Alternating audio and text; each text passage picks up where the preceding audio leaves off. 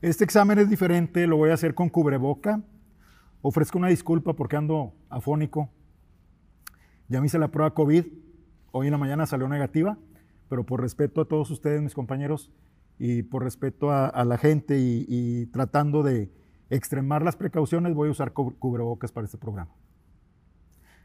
Fernando, ¿ya estás preparado? Ya. Listo. En materia de movilidad, ¿cuál es tu proyecto para solucionar el problema de transporte público en Nuevo León? Bueno, en, Nuevo León hoy hay gente que convive más con su camión que con su familia. En el área metropolitana de Monterrey, la gente, la que menos dura para ir a trabajar o ir a estudiar, es un trayecto al día de ida y vuelta de tres horas. Y hay quien dura seis horas en moverse en un camión. Eh, eso no puede ser calidad de vida. Lo primero que voy a hacer es, el diagnóstico que tengo primero es que hace seis años había 5.500 camiones eh, dando el servicio y hoy hay 2.000 menos. Hacen falta 2.000 camiones eh, comparativamente con hace cinco años. Esto ha sido porque no ha llegado un acuerdo ni los transportistas con el gobierno del estado. Entonces, en ese desacuerdo que hay, unos quieren subir la tarifa, los otros quieren subir la calidad y el único que está perdiendo es hoy el ciudadano de Nuevo León. Eh, más de un millón cien mil gentes utilizan el transporte público, ya sea metro, ya sea eh, transporte de camiones o taxis. Eh, eso lo va a cambiar lo primero que voy a hacer es, o se ponen de acuerdo antes de que yo llegue a la gobernatura, el gobierno y los permisionarios, o entrando, lo primero que voy a hacer en los primeros 100 días, vamos a adquirir con arrendamiento puro eh, mil camiones nuevos con aire acondicionado, equipados con internet, de gas natural y con GPS. Esos mil camiones los vamos a a ingresar al, servicio en los primeros 100 días y, si los, y no vamos a subir absolutamente nada de las tarifas del transporte público. Si los señores permisionarios no reaccionan, el siguiente año volvemos a meter mil. No voy a ser rehén de los transportistas de, permisionarios de transporte público. Eso es en cuanto a los camiones.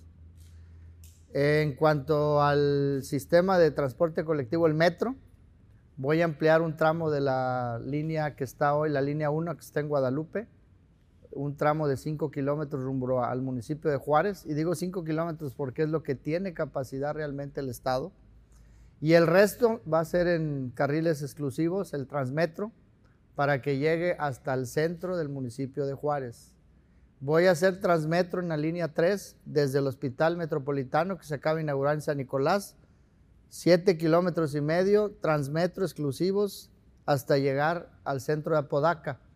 Voy a continuar el transmetro que está hoy en Lincoln, 9 kilómetros y medio, 10, a que lleguen al centro de García. Ya que yo tenga este metro y el transmetro con estos brazos, con el mismo boleto del metro van a utilizar, se bajan y siguen en el transmetro. Y voy a hacer que las rutas de transporte público se rediseñen para que alimenten a estos grandes brazos que hoy tendrá el metro y el transmetro. Eso es en cuanto al transporte público. Es lo que me estás preguntando únicamente transporte público. No transporte público, no movilidad, ¿verdad? Falta falta, falta movilidad. Muy bien. Tomando en cuenta los recientes acontecimientos de la Ciudad de México, ¿cuál sería tu estrategia a seguir con Metro Rey? Ya que eh, no se le ha dado el mantenimiento adecuado en muchos años. Pues mira, Metrorrey tiene varios problemas. Primero, el, primer problema que tiene son los vagones que hoy utiliza. Son vagones muy, muy antiguos y que tienen un costo de mantenimiento muy alto. Me queda claro que lo que pasó en la Ciudad de México es un tema, una falla estructural. Eh, lo que se tiene que hacer, no nada más en el metro, eh, se tiene que revisar la infraestructura con la que cuenta el área metropolitana de Monterrey, que es donde está la mayor parte de la infraestructura. Me refiero a pasos a desnivel, las líneas del metro que están actualmente funcionando, pues deben de haber peritajes, debe de haber estudios por parte del Instituto de la Ingeniería Civil de la, de la U de Nuevo León o por el Colegio de Ingenieros que hagan algunos eh, peritajes que revisen las estructuras para tener una certeza que técnicamente no hay ningún riesgo. Pero es algo que se tiene que hacer de manera permanente y no ahora que estamos viendo lo que pasó en la Ciudad de México. Siendo alcalde de Monterrey, yo le di mantenimiento a varios puentes que están sobre Morones Prieto, que de manera continua los camiones, por el recarpeteo que ha tenido esa avenida, muchos camiones han golpeado, golpearon cuando era yo alcalde las vigas de los puentes de Pino Suárez, de Cuauhtémoc y otros pasos deprimidos que hay sobre Morones Prieto y los estuve reconstruyendo. Entonces, esto debe ser permanente, no debe de ser a, propósito de lo que pasó. Cedo la palabra a Gabriel Todd, experto en urbanismo y temas de ciudad. Adelante, Gabriel. Gracias. Buenas eh, tardes. Fernando, desde que otro Fernando fue gobernador en el 2003, el plan de desarrollo urbano no ha podido actualizarse en materia metropolitana. Sigue pendiente. Son ya casi 20 años de que en aras de una sagrada autonomía municipal no nos ponemos de acuerdo por motivos partidistas, por egos o para dejar huecos legales, pero el caso es de que no hemos sabido caminar de la mano en la concepción metropolitana.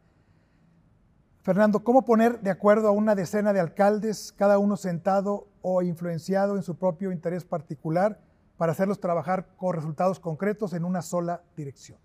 Yo pienso que eso que sucedió hace ya más de 20 años, donde le pasaron las facultades plenas a los municipios en todo lo que se construye en cada municipio, en mi concepto fue un gran error. Y que hoy, 20 años después, estamos padeciendo precisamente en el tema de movilidad y desarrollo urbano. Eh, sin duda alguna, el haber soltado eso al criterio diferente, como bien dices, cada alcalde tiene un criterio diferente y cada alcalde eh, razona diferente el desarrollo urbano. Hay unos que ni idea tienen de lo que es desarrollo urbano, pero sí deciden. Y hay muchos problemas que ha ocasionado eso. Yo, yo buscaré, siendo gobernador, tener un centro, un implan estatal pues para poner, eh, organizar un nuevo plan de desarrollo urbano a cómo está y ver el rumbo que debe de seguir, pero no únicamente el área metropolitana. Ya hay municipios que son periféricos, que precisamente la mala planeación, esos municipios han quedado cerca y lejos. Me refiero Juárez, Ciénega, Suazua, Marín, El Carmen, Salinas Victoria que son municipios que han tenido ultra crecimiento y que ese ultra crecimiento ha ocasionado parte del gran problema que hoy tenemos de movilidad. Si tú analizas quienes más padecen el transporte público y la movilidad, son precisamente esos municipios periféricos que los llenaron de casas de interés social y que dejaron una franja de 8 o 9 kilómetros entre Escobedo, por ejemplo, entre la avenida Sendero y Suazua, o Salinas Victoria, hay fácil 8 kilómetros de tierra que no se ha usado porque mandaron las casas de interés social a la periferia. Miles y miles de casas se han hecho en esas zonas y han ocasionado que hoy, 15, 20 años después, esas casas están en su mayoría abandonadas porque mandaron a la gente a vivir a la periferia y gastan más tiempo y dinero en pagar los camiones para venir a, la universidad o a trabajar al área metropolitana que en lo que pagan de renta o lo que pagan de mensualidad por esas casas. Por eso las casas están abandonadas en miles y miles. Entonces tú apoyas, digamos, este concepto del plan de zona periférica debe una parte y otro metropolitano. Yo, debe de haber un plan, un instituto de planeación urbana estatal que atienda todo lo que es el Estado y con puntual atención lo que hoy está pasando en las zonas periféricas contra la zona metropolitana. ¿Cuál es tu plan integral en, materia de seguridad? Mira, en seguridad no, puedes, no podemos improvisar. Nuevo León necesita acciones firmes y contundentes. Voy a invertir una cantidad sin precedente para que el estado de Nuevo León tenga tecnología, la última que haya, cámaras de reconocimiento facial, que no hay en la zona metropolitana suficientes y hay municipios que ni las tienen. Voy a invertir en tecnología para poder tener resultados más certeros, poder desarrollar inteligencia para prevenir los delitos que se cometen y responder de manera más rápida, pero deben de ser tecnología que esté compartida y ligada al C5 del Estado, que hoy no está compartida. Monterrey tiene su C4 y no lo comparte con el Estado. San Pedro tiene el suyo y no lo comparte con el Estado. Eso no puede pasar. Yo voy a meter tecnología y voy a obligar a que todo esté en el C5 para tener mayor capacidad de respuesta y desarrollar inteligencia. Y le voy a invertir en tecnología para que todo el área metropolitana primero y después el resto de los municipios tengan cámaras de reconocimiento facial. Voy a invertir en recursos en armas y equipo táctico y capacitación permanente para que la policía de Nuevo León sea la mejor policía de México, que pueda cuidar a tu persona, a tu familia y a tu patrimonio. Eso es lo que quiero hacer con la seguridad pública del Estado. ¿En qué te enfocarías más? ¿En la prevención, en las fuerzas de reacción o, en la implementación de las tecnologías pues mira, realmente son temas separados. Por un lado es lo que ya tienes, la inversión que se tiene que dotar a, tus cuerpos policíacos. Eso es un tema que es a la par. Por el otro lado es la prevención. Eh, la prevención, la mejor manera que yo tengo o veo o visualizo, la mejor manera de alejar a un joven del crimen organizado, de las drogas, del dinero fácil o de cualquier delito que puedan cometer es potencializar su talento. Todos los jóvenes tienen un talento, lo que pasa es que no hay espacios, ni siquiera hay espacios para la preparatoria suficientes para los que se gradúan de, de secundaria. No hay espacios deportivos suficientes y tampoco menos hay espacios culturales. Tengo que ser un gobernador que invierta en esas tres infraestructuras educativas, deportivas y culturales para darle opciones a los jóvenes que hoy no tienen. Debo también de impulsar el 60% de la gente en Nuevo León, el 60% de la gente en Nuevo León que termina la preparatoria no continúa una carrera y no la continúa en la mayor parte de las veces por falta de dinero. Los padres no tienen ya para que el joven siga estudiando. Tengo que impulsar con apoyos de empleos de medio tiempo a esos jóvenes para que tengan la oportunidad. Y obviamente otra manera de prevenir, pues es en temas desde las escuelas, tiene que haber programas de autoestima en los niños, tener programas de escuela para padres en las escuelas públicas para incentivar y disminuir lo que hoy está pasando en Nuevo León, que es el tema de la violencia familiar. Ese es un tema grave, no sé si lo traen más adelante, de una vez te digo, ¿Qué harías en, materia de la violencia intrafamiliar? Mira, violencia familiar es un tema que a mí en lo personal me preocupa mucho. Te voy a dar datos. El año pasado, 23.500 denuncias que se presentaron formalmente en la fiscalía. O sea, la cuarta parte, uno de cada cuatro delitos denunciados formalmente fueron de violencia familiar. Para que nos demos una idea. El Código Penal de Nuevo León tiene cerca de 200 delitos tipificados, cerca de 200. Únicamente cuatro delitos que son ligados a violencia familiar correspondieron a la cuarta parte de las denuncias formales. Violaciones, acoso sexual, violencia a la, a la mujer y violencia económica. La cuarta parte de las denuncias fueron violencia familiar. Y peor aún, solamente el 2% de esos 23.500 denuncias tuvieron consecuencias. El 90% de todas esas denuncias eran violencia a la mujer, golpes a la mujer. Nuevo León es el cuarto estado a nivel nacional en feminicidios. Cada, día, cada seis días aquí en Nuevo León, aquí donde estamos, se muere una mujer por violencia, por violencia, la mata, feminicidios. Una cada seis días. Eso, eso no puede pasar en Nuevo León. Hay que endurecer las leyes, hay que hacer programas desde los niños, subir su autoestima.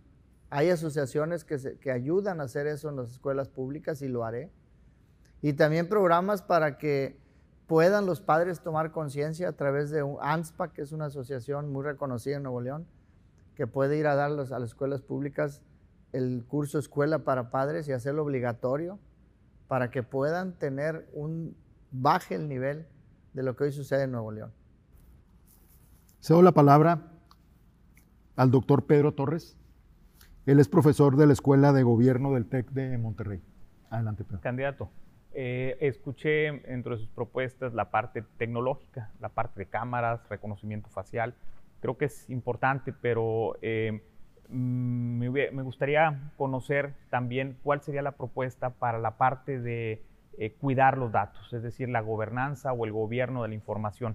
Es una pregunta que le he hecho a la mayor parte de los candidatos que han pasado por aquí, porque también a los ciudadanos nos preocupa que exista mucha inteligencia o mucho dato y que la usen en y contra que se use en contra de yo le decía el otro día a uno de los candidatos que me preocupa que me pongan una cámara frente a mi casa y que me estén y que me estén viendo qué es lo que hago eh, vemos un problema serio en Nuevo León, por ejemplo, no existen protocolos para la instalación de cámaras, protocolos del punto de vista que tengan una vinculación jurídica.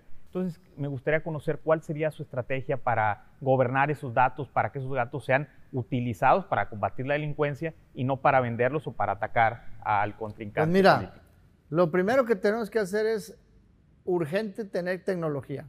No es posible que Nuevo León, un estado que presumimos ser progresistas en todos los sentidos, estemos como estamos hoy en tecnología en seguridad. Eso es increíble. No puede suceder. No hay inteligencia desarrollada. Actúan eh, al, instinto. Yo considero que las cámaras de reconocimiento facial deben de ser instaladas, inclusive a los empresarios los debemos, hay como Estados Unidos, los empresarios tienen o las casas tienen cámaras a la calle a la calle. Entonces, algunas empresas deben de compartir esa información y bueno, ahora le tocará al gobierno. Pues yo lo que tengo que hacer es, a la par de eso, establecer leyes que cualquier funcionario que utilice indebidamente esa información que debe ser privilegiada y de uso exclusivo para el tema de seguridad, pues sean sancionados. No hay otra manera de, de meter la inteligencia a esto si no es a través de tecnología. Y bueno, siempre habrá el, posible mal uso, lo tengo que reconocer, el mal, el mal uso de algún funcionario. Pero bueno, también debe ir acompañado de sanciones severas a quien utilice esa información con un, uso indebido. Eh, pero lo tenemos que hacer. No puedo dejar de hacerlo y tendrá que ir acompañado de sanciones establecidas en la ley para que puedan sancionarse cualquier funcionario que intente al menos hacer uso de esa información. Eh, he notado, no solamente en esta pequeña participación, eh, eh, el tema de la propuesta para el desmantelamiento de las estructuras patrimoniales económicas de la delincuencia. La mayor parte nos hablan más camionetas, más cámaras, más armamento, más patrullas, pero hay estudios que demuestran eh, que evidentemente el ir desmantelando, el ir afectando las estructuras patrimoniales, económicas, no es lo mismo eh, quitar un director de una empresa que quitar pues, las cuentas de banco, que quitarle las camionetas, que quitarle los aviones. He escuchado poco. No sé usted qué nos pueda decir al Mira, respecto. Cuando yo fui alcalde de Monterrey fueron los peores años de inseguridad en Nuevo León. Debes de acordar entre el 2009 y 2011 eh, tuvimos una, una ola gravísima de inseguridad en donde secuestraban, levantaban, extorsionaban. Eh, lo único que hizo el gobernador Medina bien cuando fue gobernador fueron dos cosas. Robarse el dinero, lo hizo muy bien, y la otra fue hacerse un lado. Se quitó el gobernador Medina y entró el ejército y la marina. El ejército y la marina coordinaron eh, todos los esfuerzos para combatir al crimen organizado. Te lo digo porque yo estaba todos los lunes en unas juntas en el ejército donde nos convocaban de manera personal al gobernador, a mí, al alcalde San Nicolás, al de Santa Catarina, al procurador, la Marina y entre todos los titulares hacíamos lo que tú estás diciendo, quitarle dinero al crimen organizado, quien mejor desarrolla o desarrollaba inteligencia en ese momento era la Marina. Y entonces con esa inteligencia se desarrollaban operativos para reducirle quitarle recursos al crimen organizado que tenía muchos. Hicimos varios operativos encaminados a ese fin, pero partíamos de, información de inteligencia. Esos eran golpes de precisión. Te puedo platicar uno, por ejemplo, la calle Villagrán, por la Alameda. La información que tenía la Marina es que los 21 antros que estaban ahí, ahí recibían la cocaína y distribuían la cocaína de todo Nuevo León. En una sola noche entre todos, logramos clausurar los 21 eh, espacios que ahí había en Villagrán y fuimos dando golpes certeros en contra de los, del dinero del, del crimen organizado. Por otro lado, también, como bien dices, esos son ataques directos y frontales al crimen organizado que nos dieron resultados hace 11 años. Te puedo decir otro, la calle Colegio Civil de Reforma. Eran calles donde había 3.200 puesteros que el crimen organizado con inteligencia de la Marina, el crimen organizado les quitaba 2.000 pesos por mes a cada uno de ellos. Eran 6 millones 400 mensuales los que tenían de ingresos. Igual, un operativo coordinado por ellos y retiramos a todos esos puesteros que estaban 30 años en la calle. Esos operativos se tienen que hacer con inteligencia y con información que en ese momento la daba la Marina. El tema que tú dices, la mejor manera de combatir al crimen organizado, yo lo comparto, es quitándole el recurso, porque su recurso era ilimitado en esos años. Para eso está la unidad de inteligencia financiera, precisamente, y hay una delegación aquí en Nuevo León, precisamente para detectar ese tipo de, de aspectos de circulación de dinero ilegal, por darle un nombre, y eso se debe de, incrementar porque esa unidad ha tenido, ha salido o ha surgido posterior a lo que hasta pasado con el crimen organizado del 2010 en adelante. Yo estoy completamente de acuerdo que hay que quitarle recursos a un monstruo de mil cabezas que es el crimen organizado. Pero esos operativos de inteligencia ya existen. Hay una unidad en el Estado y hay una federal que se debe de reforzar y mantener. ¿Cuál es tu estrategia de reactivación económica para Nuevo León, tomando en cuenta los tiempos que vivimos? ¿Y, qué, ¿y qué, oportunidades ves en el, en el, horizonte? Mira, el tema del COVID, como ustedes lo han, ha sido público hace unos meses, cinco o seis meses, el Seguro Social informó que en Nuevo León había 80 mil personas que habían perdido su empleo formal derivado de los cierres de las empresas del COVID, por el COVID. Y la mayor parte de esos empleos, como ustedes lo saben, es los micros y pequeños empresarios, que finalmente son quienes mueven el 70% de la economía del Estado. Ni siquiera son las grandes empresas. Quienes mueven la economía, quienes dan, generan empleo, son los micros y pequeños empresarios. 80 mil personas fueron dadas de baja hace meses. Ya se está, esos son los formales yo calculo que informales hace meses era una cantidad similar. Urge reactivar la economía. Afortunadamente ya mucha de la economía está funcionando.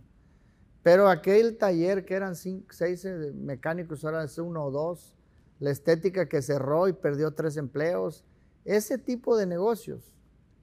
Cuando yo sea gobernador, lo que voy a hacer es, vamos a hablar a corto plazo. ¿Cómo voy a reactivar a corto plazo la economía? A esos micros y pequeños empresarios, entrando, lo que tengo que hacer es hacer un fondo de 200 millones por lo menos, que no es para darlo. Es que un microempresario, si él va a pedirle dinero al banco, 40, 50 mil pesos no se lo prestan. Yo lo que quiero hacer es agarrar una institución financiera, un banco, y decir, yo voy a hacer el aval de él. Él, préstale los 50 o 100 mil pesos que ocupa con las garantías del microempresario y si él no paga, yo soy el aval. Nuevo León tenemos la cultura del pago. El problema es que el micro y pequeño empresario no hay créditos para ellos. De manera inmediata lo que voy a hacer es ese tipo de convenios para poder reactivar y recuperar los que se perdieron. Ese es a corto plazo. Mediano plazo. Lo que tengo que hacer es, en fomento económico, ya existe, nomás hay que reforzarlo y promoverlo. Es un área donde se impulsa a los micros y pequeños empresarios. El Estado de Nuevo León invierte 2 mil millones en proyectos productivos al año. ¿Qué voy a hacer? Al micro y pequeño empresario le vamos a evaluar su proyecto. Una vez evaluado, le vamos a dar asesoría jurídica y fiscal para que pueda formar su negocio sólido, para que una vez formado jurídicamente ese negocio, pueda tener acceso a fondos estatales, nacionales e internacionales que hay para las pymes, pero lo primero que te piden es que tengas formalmente tu empresa, si no, no te dan. Entonces, voy a hacer esa área de asesoría, después voy a hacer acompañamiento desde el gobierno del Estado. Gente va a estar supervisando esos proyectos micros y pequeños empresarios para que avancen. Y voy a buscar que haya sinergia. Ustedes saben que Nuevo León es el primer lugar a nivel nacional en manufactura. Entonces, lo que tengo que hacer es que el pequeño y mediano empresario, el microempresario, sea quien venda los productos que hoy traen de otros lados del país para integrar la maquila, la manufactura. Entonces, voy a hacer sinergia para que la economía se derrame en el mismo estado. Y eso es una de las funciones que tiene que hacer el, el gobierno del estado. Y ahora vamos a hablar de las empresas grandes. Nuevo León ha perdido muchísima de su competitividad. Empresas que antes llegaban a Nuevo León ya no llegan, se están yendo a otros estados, porque el estado pareciera que estorba. Los trámites en Nuevo León son muy complicados. Yo soy urbanizador, me dedico a construir fraccionamientos. Yo viviendo aquí, me tardo un año, ocho meses para un permiso, para empezar un fraccionamiento. Un año, ocho meses. Entonces, ¿qué se tengo que hacer? La ventanilla única digitalizar todos los trámites que da el gobierno del estado para que vía internet, hasta en un celular, algo nos enseñó la pandemia, vía internet o un celular puedas hacer todos los trámites en un tiempo establecido claramente por el Estado. Hoy no hay plazos. Sí sabemos que para una licencia de, agua y drenaje, una factibilidad, te piden una serie de trámites pero no sabemos cuántos días tiene para, resolver agua y drenaje o cuántos días tiene para resolver catastro un registro. Todo eso debe de estar bien formalizado, cuánto es el plazo del Estado y cuánto tiempo tiene que responderte y todo hacerlo digital. No puede Nuevo León seguir así. Fernando, tú, tú que eres ingeniero numérico y de ciencias exactas, ¿cuál sería tu compromiso puntual en materia de recuperación de empleos? ¿A qué te puedes...? En los primeros tres meses, forzosamente yo tengo que recuperar los empleos que se perdieron, que muchos de ellos, José Luis, ya se están recuperando. ¿Cuántos son los que se perdieron? Se perdieron 80 mil formales y por lo menos una cantidad similar informales. Pero también me queda claro que desde hace tres meses la economía se está reactivando. Yo me comprometo en los primeros 100 días, o sea, antes de que acabe el 2021, a que el número, el mismo número de empleos formales, que son los medibles, nuevamente el Seguro Social tenga ese número dado de alta. Para ello voy a impulsar de la manera en que lo dije. ¿Y cuál sería tu estrategia para atraer más inversión extranjera y que no se vayan a otros estados? Ventanilla única. ¿Qué voy a hacer? En fomento económico, una empresa grande, nacional o internacional, hoy se va a Bajío, a Querétaro, Estado de México, a Puebla, a muchos lados, ya no vienen para acá, o vienen pocos. ¿Por qué? Por los trámites. Son muy tardados los trámites en Nuevo León. Yo voy a abrir una ventanilla única y voy a poner incentivos fiscales.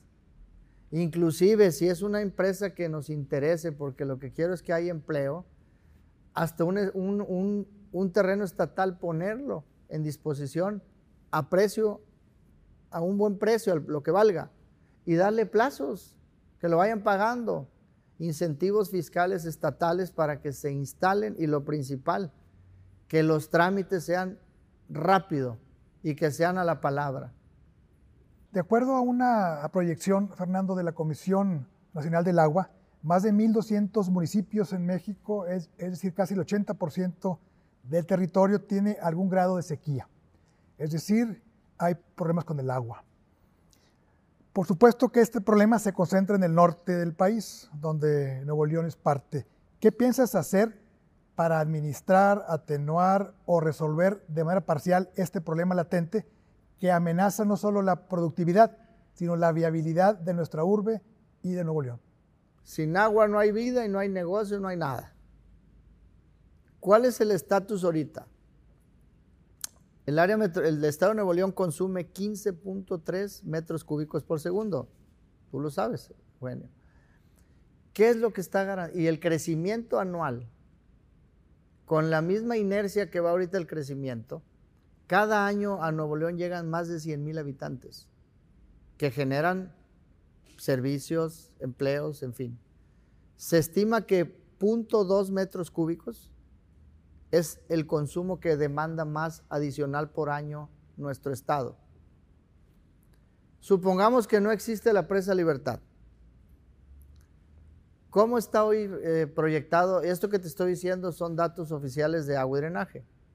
Los 15.3 metros cúbicos que hoy consumimos, si fueran ciclos normales de lluvia, que ahorita no lo son, pero si lo fueran, con el cuchillo, que es la única que comparte agua a Tamaulipas, con la boca y Cerro Prieto que está seca totalmente, más los pozos que están, se supone que eso tenemos los 15.3 metros cúbicos. Vamos a pensar que sigue eh, los ciclos del agua. ¿Qué va a pasar con, con la libertad? La libertad te da 1.6 metros cúbicos, que son 8 años de crecimiento. Y acaban de perforar unos pozos en el centro de la ciudad de Monterrey que te dan un metro cúbico más, pero los pozos, su vida no es, no es siempre la misma. Vamos, dependes del nivel freático. Eso calculan que son dos años de garantía.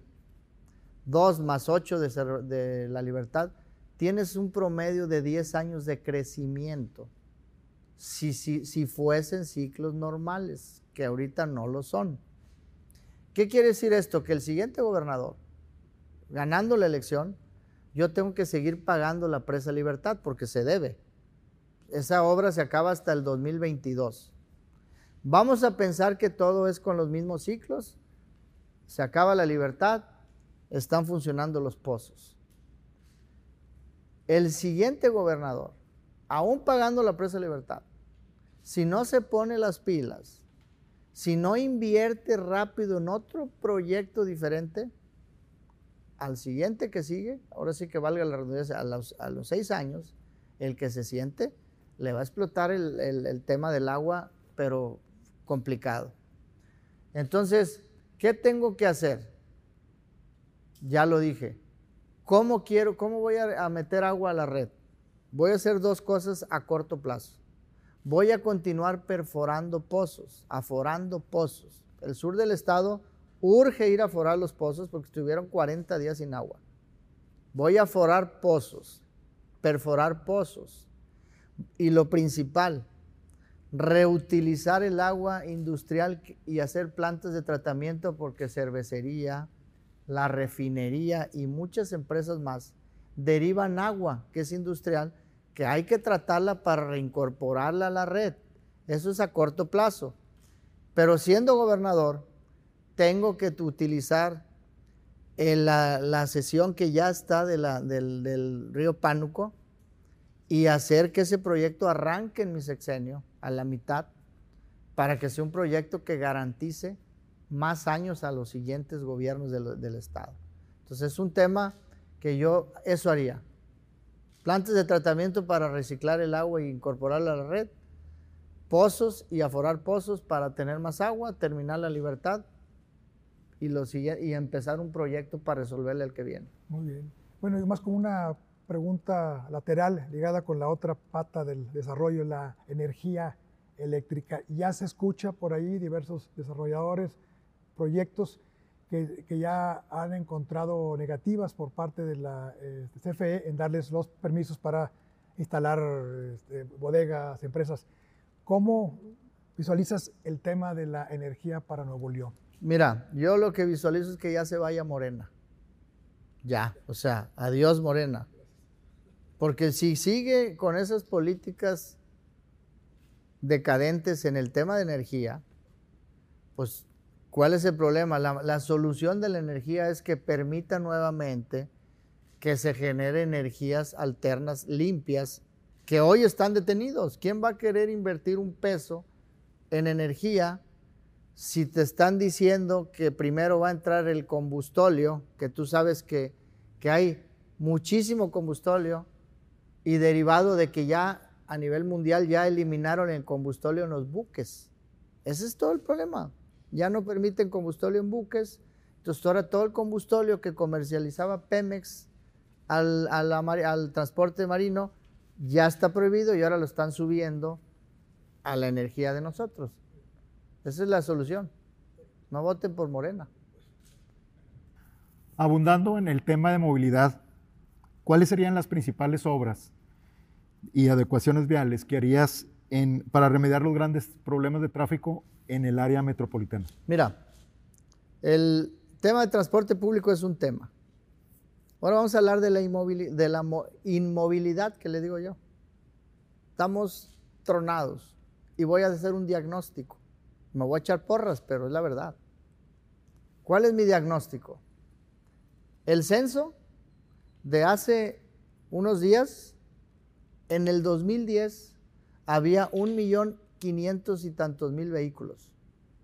Diez años después, en el 2020, dos millones cuatrocientos.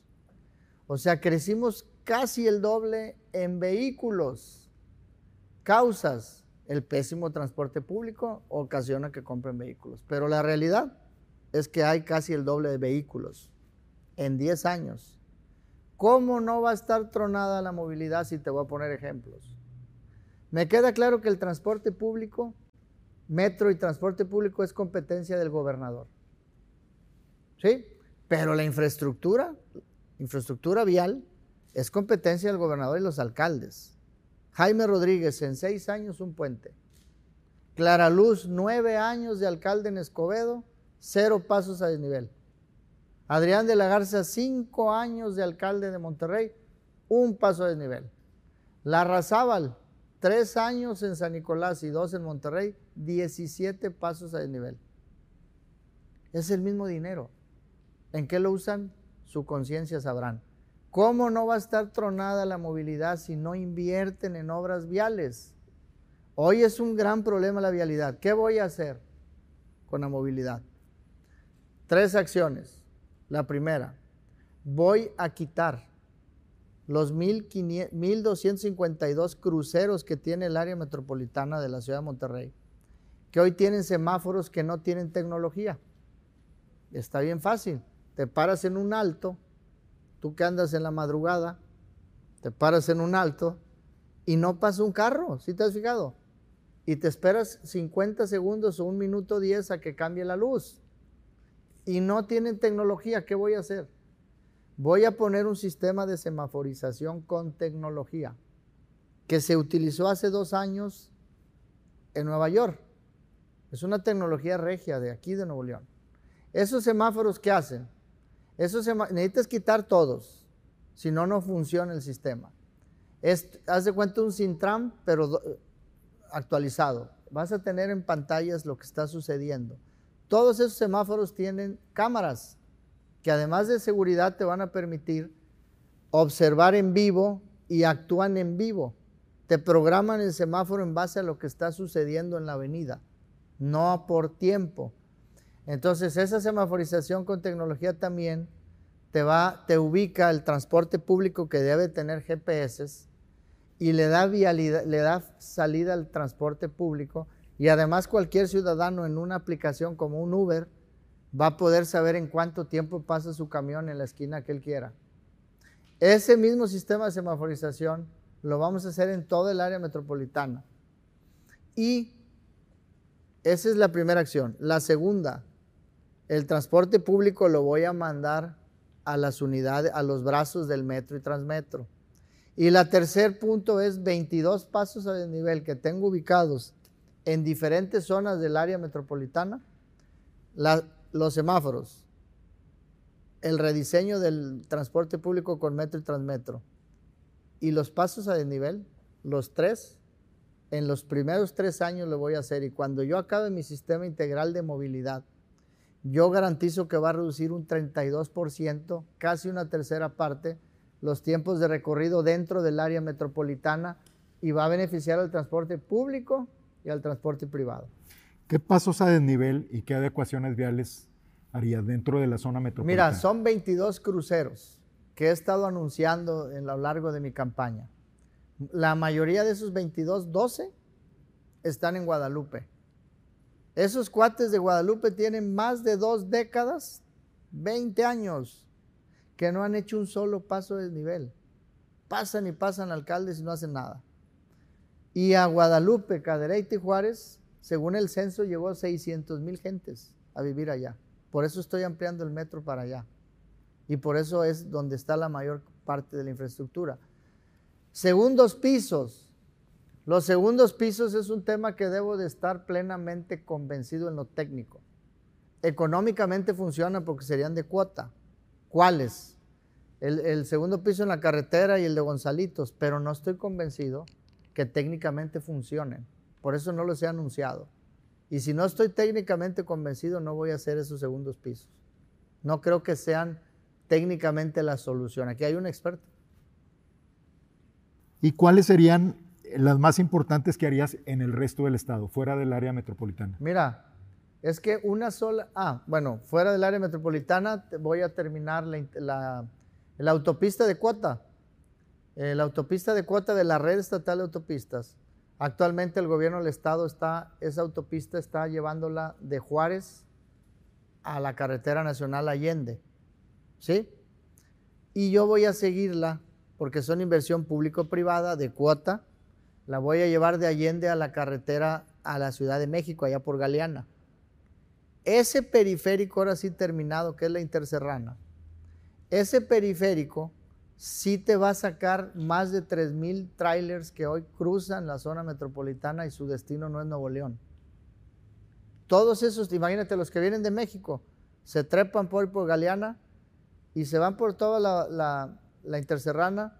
Si su destino es por la carretera nacional, salen en la carretera nacional. Si no, le siguen, salen hacia Reynosa, le siguen, salen hacia Laredo, le siguen y salen hacia Saltillo. Voy a, vamos a quitar 3.000 trailers que hoy circulan en la zona metropolitana y su destino no es final porque, aquí porque no hay ese periférico. ¿Sí? Esa es una obra importante. La otra, la Gloria Colombia. Es otra autopista que es también público-privada, que no le cuesta al Estado. Nomás hay que hacer las gestiones y los derechos de vía, que tampoco son sencillos, pero se, se hacen. Esa le puede dar entrada de recursos a Nuevo León de impuestos a la renta y ISR, porque por ahí sería una, una entrada eh, que le conviene a Nuevo León y que mucha gente pudiera utilizar, que hoy no utilizan porque no hay autopista. Entonces no, no usan esa, esa vía la gente de Estados Unidos ni los de México que van para allá. ¿Sí? ¿Serías un gobernador constructor? Pues sería un gobernador chingón. Eso sería, en todos los temas. Eh, candidato, recuerdo una de las políticas públicas más importantes del, del, presidente Calderón que usted le tocó estar en lo municipal fue el, los controles de confianza de las policías, la depuración. Fue un trabajo muy difícil, pero que se, se avanzó. Eh, ¿Qué cambiaría al paso del tiempo? ¿Ya los modelos se van agotando, se van eh, quedando fuera o se van perfeccionando? Al día de hoy, el tema de control de confianza a las policías, tanto estatales como municipales, ¿las dejaría igual o les agregaría o les quitaría? Mira, esta información que te digo no, la tengo confirmada. ¿Qué pienso? El Sistema Nacional de Seguridad, que tú sabes, es una plataforma en donde te obliga que todos los policías para tener porte de arma necesitan tener capacitaciones al año y aparte ser evaluados y evaluaciones, entre ellas el control de confianza. Yo considero que los policías, vamos a hablar ahora de la policía, los policías deben de tener continuamente capacitación y continuamente evaluaciones de lo que están ellos avanzando. Pero también es importante que los policías sean dignificados. Aquí en Nuevo León, por ejemplo, no es justo que un policía, porque hay policías muy buenos y hay malos, como todo, pero no es justo que un policía no tenga acceso a un crédito de vivienda. ¿Qué amor le puede poner a su trabajo? No es justo que no tenga accesos a, impulsos de becas, de apoyos para sus hijos. Ya no digo para ellos.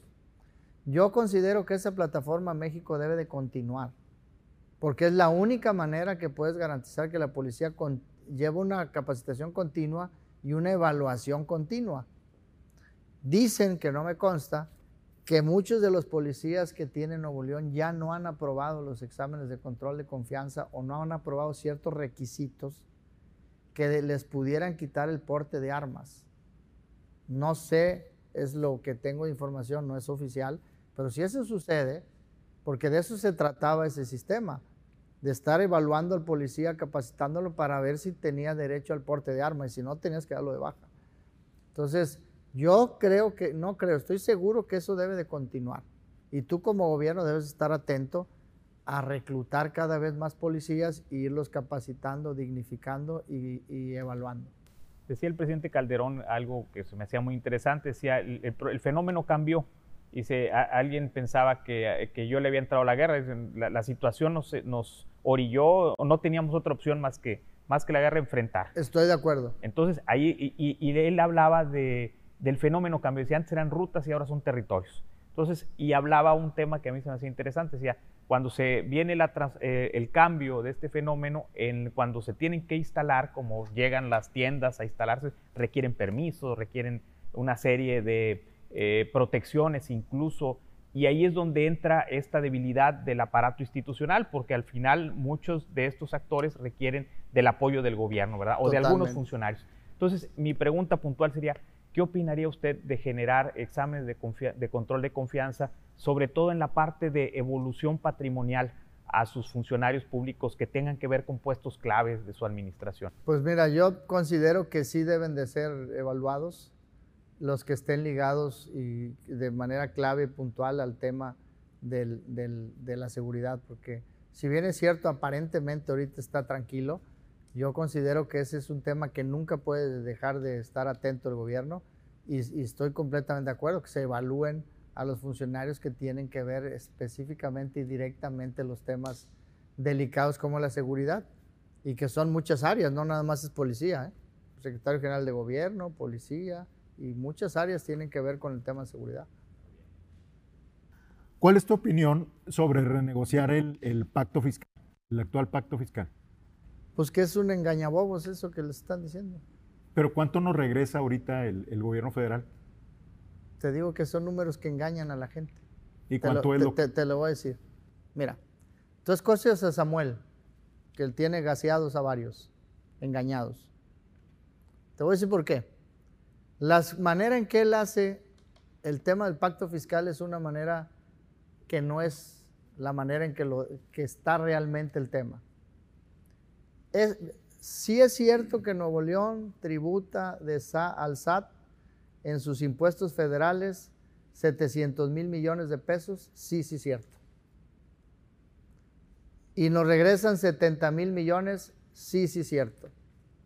10 a 1, que es como la gente lo está malamente razonando. 10 centavos de cada peso. Sí, pero espérate, espérate. ¿Sabes cuál es el estado que más tributa Hacienda? Es Colima. Colima es el que más tributa, porque por Colima y por Manzanillo entra todo lo de Asia, y ahí pagan IVA y impuesto de la renta. El segundo es Tamaulipas, porque entra a los Estados Unidos. Y el tercero es Nuevo León, pero también razona. Aquí tributa Soriana, por ejemplo. Un ejemplo fácil, Soriana.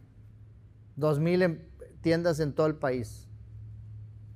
Pero la riqueza no se genera aquí, se genera en todo el país. Cemex, lo mismo. Aquí tributa, pero pues es en todo el país.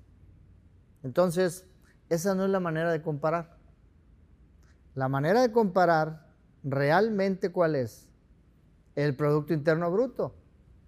El Producto Interno Bruto realmente es, somos 4.1% de ciudadanos en el país y generamos un Producto Interno Bruto del 8%. O sea, sí generamos el doble, pero no 10 veces. ¿Qué sucedía antes de Morena? ¿Hasta ahí vamos bien? Si no, se vale debatir de aquí para allá, no nomás de aquí para allá.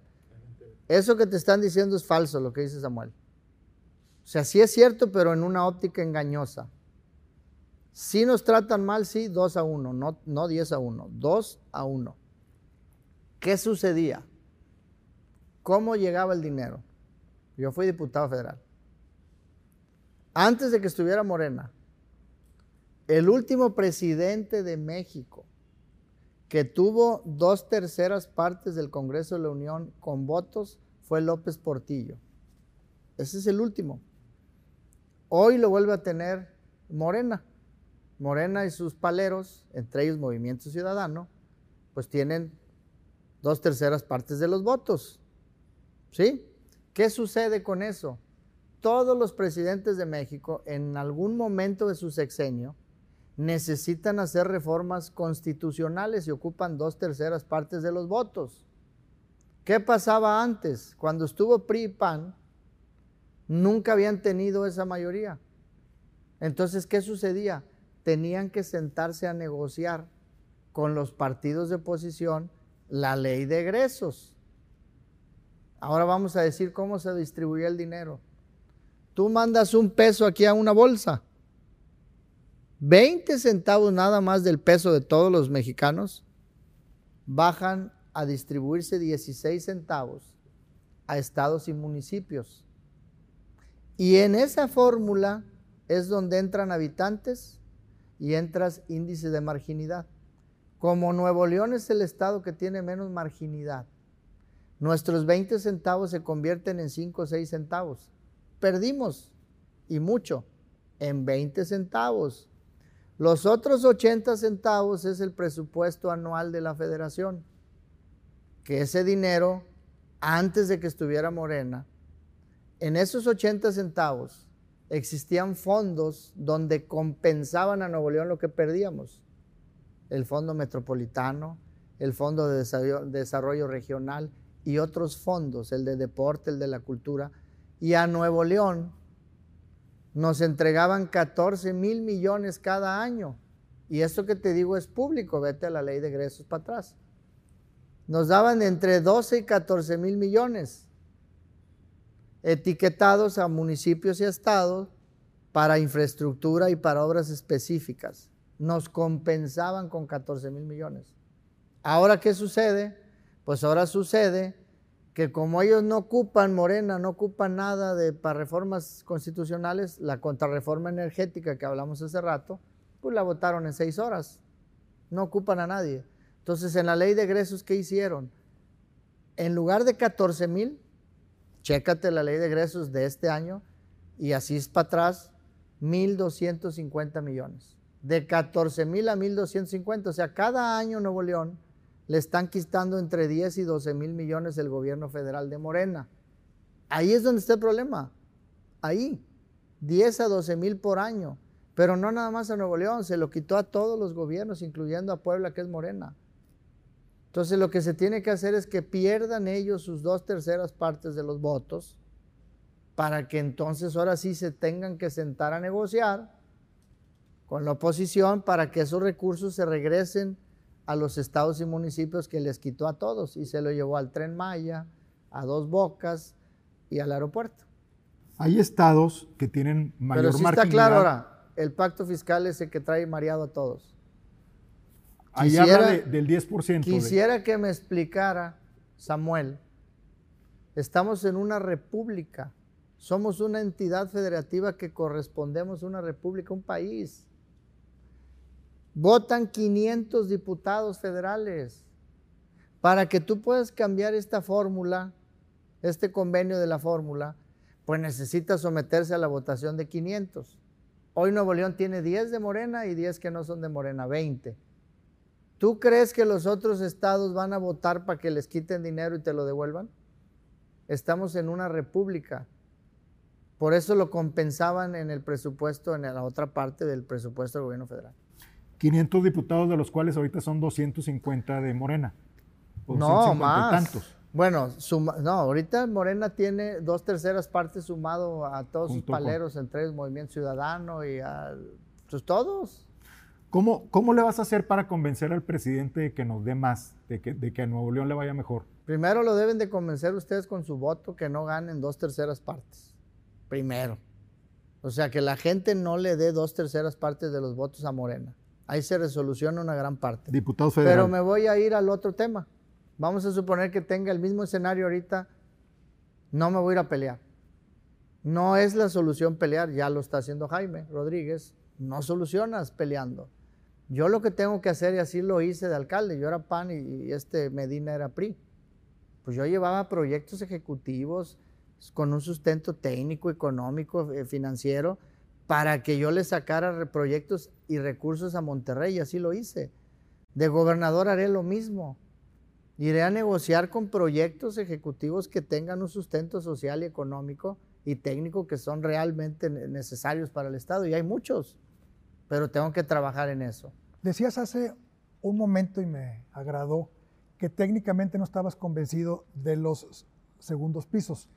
Eh, y mi pregunta sería, bueno, de acuerdo a la tesis doctoral del doctor Moisés López Cantú en materia de transporte, que revisa todo el historial de obra pública en materia vial en los últimos 30 años, y él eh, pues concluye que las obras viales, los pasos viales, lo que crean es una demanda inducida es decir, que las nuevas vialidades crean una mayor oferta de espacio para el auto y por lo tanto aumenta el número de autos. En el 19 pues, había en Nuevo León más autos que toda la población de Monterrey, Guadalupe, San Nicolás y San Pedro juntos. Pensemos en eh, Leones, se han gastado al menos 1.300 millones de pesos en vialidad en los últimos 18 años y el problema sigue más o menos igual o ha empeorado. Esto por el concepto de la demanda inducida. Viendo estos resultados, del análisis, lo que tú mismo tienes dudas, ¿crees que los ejes viales eh, que se resuelven mediante pasos viales son una medida de corto plazo o percibes también que no hay mejor movilidad que la que no se necesita y habría que dejar que la gente se quede en una misma zona para que no circule? De manera ideal, en un mundo ideal, pues sí, lo mejor es desarrollar las ciudades con un plan estratégico de desarrollo urbano. Eso es lo ideal, que tengas ahí eh, eh, las casas, las escuelas, el trabajo, eh, los servicios. Pues eso es lo ideal. Eso sería definitivamente el mundo ideal, pero no estamos en el mundo ideal. O sea, ya están las casas en la periferia y son millones de casas.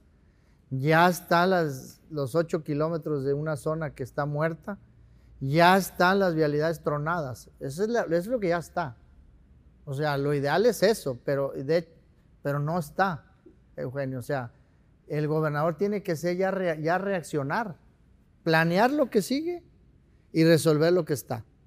Entonces, yo estoy convencido que, que, tiene que la solución es solucionar lo que está como está, pues tienes que hacer un sistema integral. Por eso yo no hablo de un paso de nivel, yo estoy hablando de una semaforización, de un estudio donde utilices otras alternativas pero semaforizadas. Ahorita agárrate cualquier avenida Lincoln, vueltas izquierdas y cuatro tiempos en el semáforo y el otro te vuelves a parar. No está diseñada la vialidad, ni siquiera le han puesto atención. Entran alcaldes y gobernadores que andan viendo otras cosas. Andan jugando policías y, y ladrones y aquí la vialidad está del carajo. Entonces, se necesita tener una, visión de, que esto cambie. Pero no son únicamente los pasos de nivel, ¿eh? es alternativas viales que no, no lo hacen. Yo cuando fui alcalde arreglé Ruiz Cortines, por ejemplo. Quité todas las vueltas izquierdas y vámonos, en un semáforo verde sales, por ejemplo. ¿Qué se debería hacer para que la ciudadanía confíe más en la policía? Pues mira, todo es percepción. La policía tiene una pésima imagen igual que los políticos. Somos los más mal este, vistos por todo el mundo. Y no lo hemos ganado a pulso, ¿eh? parte. Entonces, se tiene que trabajar mucho con la policía y también con los ciudadanos.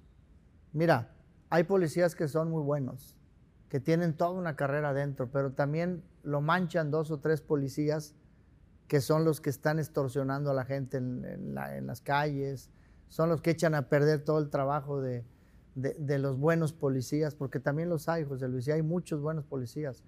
pero yo tendré que trabajar en dignificar su trabajo, cero tolerancia con ellos, pero también hacer campañas masivas para que la gente aprecie a un policía. ¿Pero qué se tendría que hacer específicamente? Pues mira, primero que nada, es muy difícil cambiar la percepción de la gente. Lo tengo que reconocer, o sea, es muy difícil que la gente cambie porque yo digo.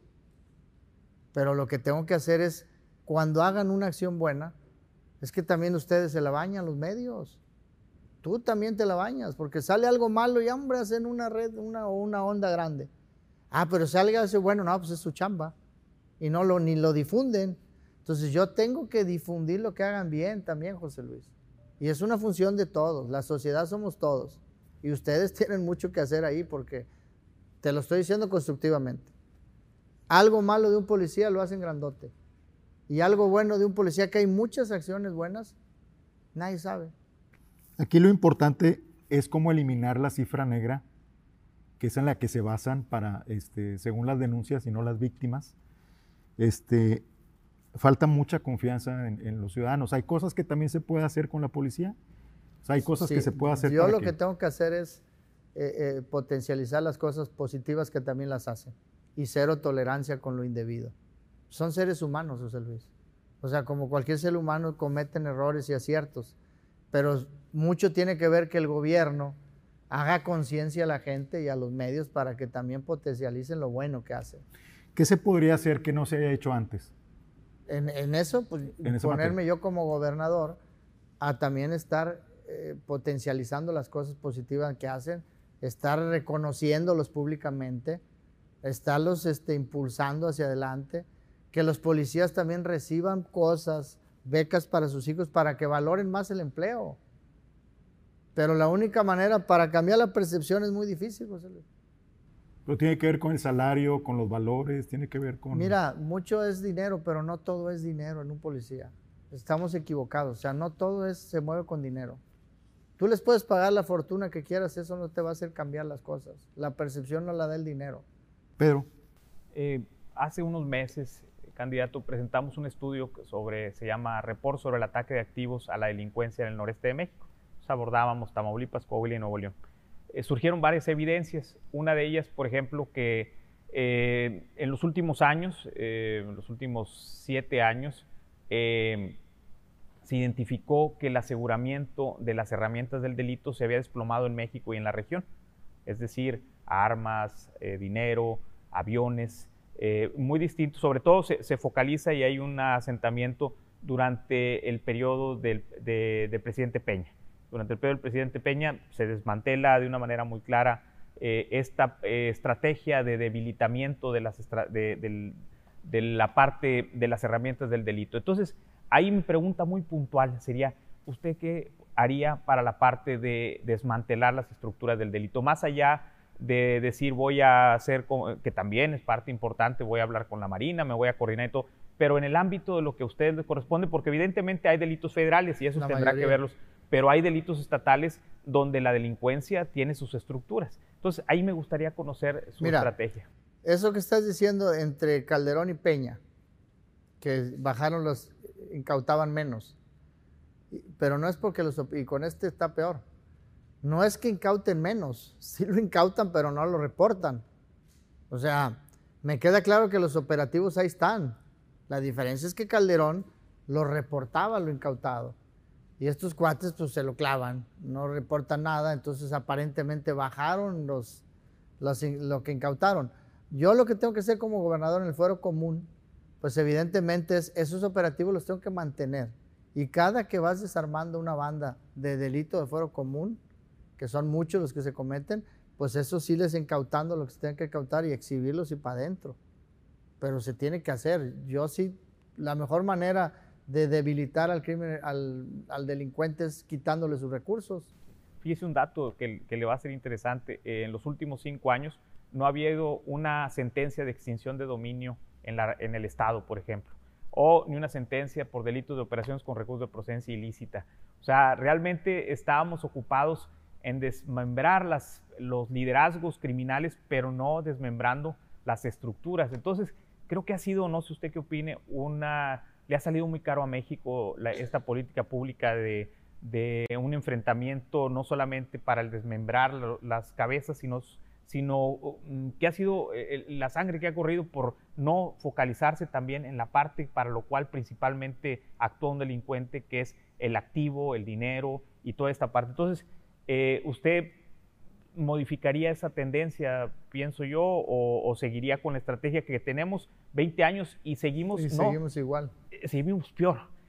usted como empresario que nos comentaba hace unos momentos, pues eh, si le invierte el mismo dinero y no solamente el mismo, sino cada vez más dinero y los resultados no son los mismos, sino son peores, seguimos viendo y no, no hay un cambio drástico, al menos estructurado de lo que, de lo que hemos estado analizando. Pues mira, estoy de acuerdo contigo. Nos dimos a la tarea de quitarles ingresos que ingresan, ahora sí vale los ingresos que recibían, los debilitamos, pero lo que ya tenían es apenas como dices, ahora, ahora vamos tras el dinero que ya tienen, tras lo que ya se llevaron, tras lo que ya guardaron y tras lo que ellos tienen en este momento.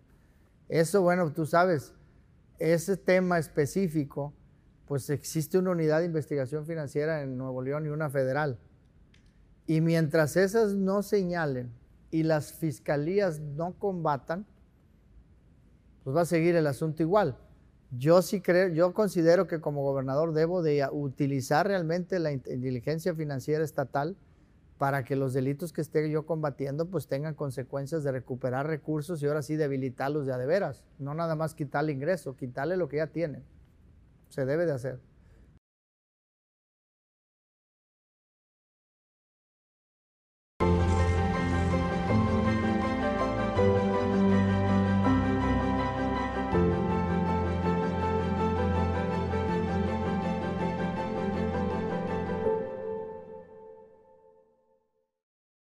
Gabriel, tu evaluación. Bueno, ciertamente se nota la experiencia de haber ocupado diversos puestos públicos en diferentes etapas. Eh, por mí, pues yo creo que este, técnicamente cumple eh, muy bien, más quizá me gustaría para próximas ocasiones, quizá por, el tiempo no, no, hubo la posibilidad de eh, conocer tu visión sobre qué harías en el centro metropolitano, con la conciencia de que hay 20% de tierra abandonada o subutilizada, en lugar de expandir la ciudad hacia el horizonte. Pero bueno, eso, eso será en los próximos días. Ya tengo la respuesta. Bueno, pero por mí, bueno, creo que es muy eh, buena todas las, las, respuestas, quedo conforme. Pedro. Candidato, pues eh, me gustó que fuera muy receptivo. Eh, me gustó que ah, plantee el generar un marco normativo para asegurar la gobernanza de la información de los ciudadanos. Eh, darle vida al derecho a la intimidad también frente a otro gran tema que es el orden público. Entonces creo que ese va a ser un, buen, un buen tema, el regular esto que, al día de hoy lo, tenemos eh, o no lo tenemos. Eh, el otro tema también que coincide con el, con el aspecto de atacar el activo de la delincuencia, eso también creo que es un gran tema y, me gusta que, que, lo haya refrendado porque eh, hemos escuchado mucho hablar, hemos escuchado mucho hablar de lo que tiene que ver con la parte de la, eh, de la violencia, que hay que contenerla y eso, pero también como una forma alterna de modificar la política pública de 20 años que hemos visto que los resultados no han sido los más, eh, los que hubiéramos querido. ¿Qué me hubiera gustado? escuchar ya su propuesta. Creo que la trae estratégicamente, pero me gustaría verla ya y estoy seguro que, que luego la veremos en sus, eh, ya en sus planteamientos eh, sobre cuáles serían los pasos, ya el hilo fino de cómo yo haría mi mapa de actuación para desmantelar esas estructuras que al día de hoy están muy potentes de acuerdo a los datos que tenemos. Sí, sí, sí están. Fernando, te tengo que preguntar. ¿Tú eres el golpeador de Adrián contra Samuel? No, hombre, Está más grande que yo, Samuel, güey. No, a ver. Yo estoy haciendo mi campaña. Fíjate, hay una diferencia. Guerra sucia es la que ellos hacen entre ellos. Uno con el otro y el otro contra el uno y ahí se están peleando entre los tres. Yo lo único que estoy haciendo es exhibiendo lo que ellos mismos han dicho. Los tres Lo que ha dicho cada uno de ellos lo exhibo. En el caso de Samuel estoy exhibiendo, oye, en media hora en un debate habló que iba a ser tres líneas del metro, aquí está el experto, tres líneas del metro, la interserrana y el tren que va de García al aeropuerto, lo exhibo. Sus votaciones de Movimiento Ciudadano, cuyo dueño de ese partido es eh, Dante Delgado, pues Dante Delgado ha sido todo el tiempo aliado de López Obrador. Chequen las votaciones que tiene Samuel en el Senado. Chequenlas, son públicas. Y ahí te vas a dar cuenta por qué estoy diciendo que Movimiento Ciudadano y Samuel los últimos tres años han trabajado de la mano, al menos en el Congreso y en el Senado, de Morena. Por un lado critica a Morena, pero por otro lado lo apoya en las votaciones. Eso es lo que estoy diciendo. Y así como Adrián le digo, tú no arreglaste nada. La seguridad no le arregló Adrián. Yo fui alcalde. La seguridad la arregló la Marina y el Ejército porque Medina se hizo un lado. Yo nunca fui una junta de seguridad de Adrián y de Medina tampoco. Adrián y Medina y yo íbamos al ejército a que nos dijeran qué teníamos que hacer. También le digo a Adrián, de lo mismo que él dice, pues no es cierto lo que dice. Y a Clara, pues todo el tiempo ha sido PRI. ¿Quién le va a creer que Clara y Abel y los que están ahí no son el PRI? Nadie le cree. Todo el mundo lo sabe. ¿Qué mensaje le quieres dar a los ciudadanos?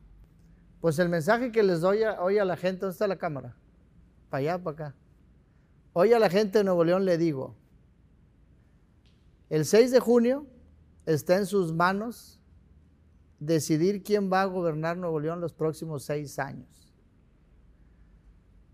Nuevo León está en un hoyo, está en crisis donde agarremos.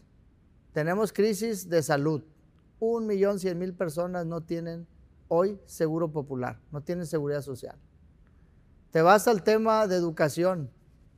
Hay un rezago increíble. Éramos el primer lugar nacional, ahora somos el quinto. Te vas al tema de infraestructura, movilidad. Gentes que conviven más con su camión que con su familia. Urge el transporte público mejorarlo y urge mejorar varias cosas. Te vas al tema de medio ambiente. 210 días del año pasado, mala calidad del aire. Y el dinero no hay. Una deuda enorme, 80 mil millones, servicio de la deuda 6 mil. Se necesita administrar y hacer más con menos. Nuevo León necesita un gobernador con experiencia, que sepa gobernar y que ya haya dado resultados. Un gobernador que tenga la capacidad de administrar el recurso público para que se hagan más cosas por Nuevo León.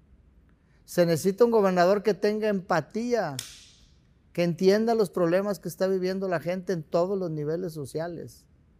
Un gobernador que realmente quiera el Estado y que quiera cambiar las cosas.